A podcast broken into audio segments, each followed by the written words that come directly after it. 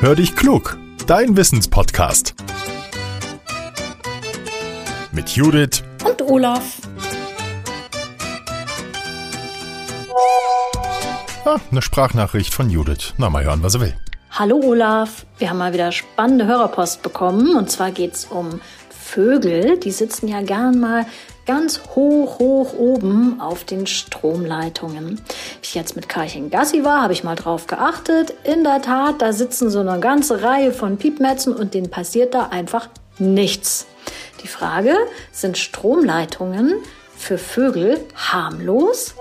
Hallo Judith. Also ich sag meinen Kindern immer, auf Strommasten wird nicht geklettert, das ist lebensgefährlich, beziehungsweise beim Drachensteigen muss man aufpassen, denn berührt der Drache oder seine Schnur eine Hochspannungsleitung, dann kommt es zur sogenannten Erdung. Dabei fließt der elektrische Strom dann blitzschnell durch den Drachen, die Schnur und den menschlichen Körper in den Boden, in die Erde.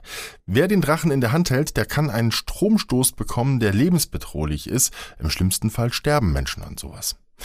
Vögeln aber scheinen die Stromleitungen nichts auszumachen, das hast du völlig richtig beobachtet. Die sitzen da oben auf den Kabeln und ruhen sich aus, obwohl unter ihren Füßen tausende von Volt fließen, passiert ihnen nichts.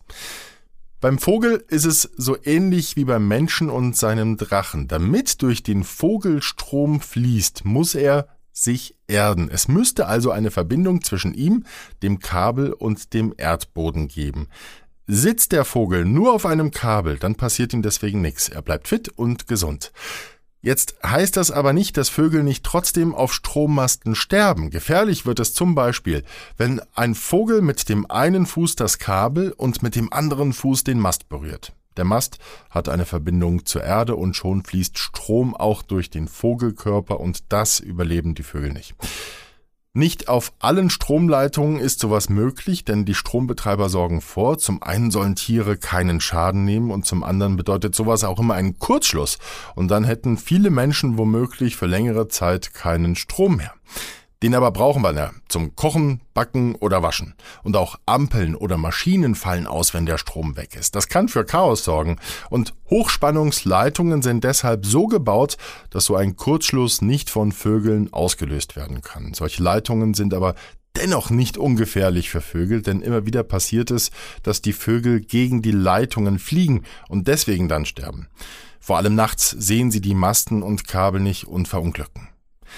Bei Hochspannungsleitungen sitzen die Vögel auch nicht auf dem eigentlichen Stromkabel, sondern auf dem sogenannten Erdungskabel. Die Stromleitung, die ist zu heiß, da würden sie sich die Füße verbrennen. Andere Leitungen wie Telefonleitungen sind nicht so gefährlich für die Tiere, da fließt deutlich weniger Strom. Judith, jetzt bin ich schon ganz gespannt auf die nächste Hörerfrage. Ist schon wieder eine reingekommen oder habt ihr eine für uns? Nehmt sie gerne auf mit eurem Smartphone und sendet sie an hallo at podcast-factory.de. Teilt unseren Podcast gerne auch. Wir freuen uns, wenn viele Menschen einschalten. Jetzt sage ich Tschüss und bis zum nächsten Mal. Euer Olaf.